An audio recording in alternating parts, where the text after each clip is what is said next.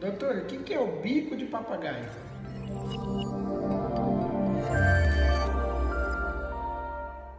Bico de papagaio talvez seja a expressão mais famosa da ortopedia. A pessoa chega no consultório do médico e fala: Doutor, o que é esse bico de papagaio aqui que apareceu? Ou alguém me falou que eu tenho um bico de papagaio na coluna. Então vamos lá, para vocês entenderem, eu vou colocar uma imagem aqui que fica bem ilustrativa. No rebordo dos corpos vertebrais, ou na parte anterior, na parte da frente ou na parte dos lados, quando acontece uma sobrecarga mecânica, um aumento do pensamento ou um aumento do impacto naquela região, o nosso organismo reage estimulando a formação óssea naquele local. Então ele cria osteófitos, que quando crescem nessa região da vértebra, quando a gente faz a radiografia, ele se assemelha a um bico de um papagaio quando a gente olha o papagaio de lado. Então vocês vão ver nessa imagem que fica bem fácil de entender por que, que chama bico de papagaio.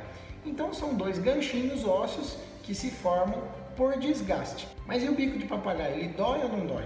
Na maioria das vezes não, ele é só um achado de imagem, um achado na radiografia que conta para mim, o médico, que ali existe uma sobrecarga mecânica que o seu organismo reagiu, criando esse mecanismo aí de defesa, que é a criação de osteófito local. Geralmente, eles não causam dor, geralmente eles causam alguma limitação, ele é um indício de que aquela articulação, aquela região está sendo super utilizada ou super exigida.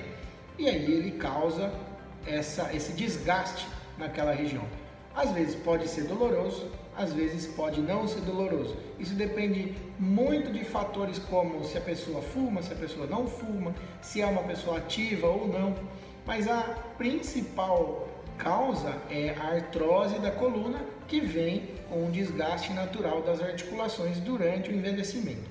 Na dúvida, procure sempre um especialista. Obrigado e até a próxima.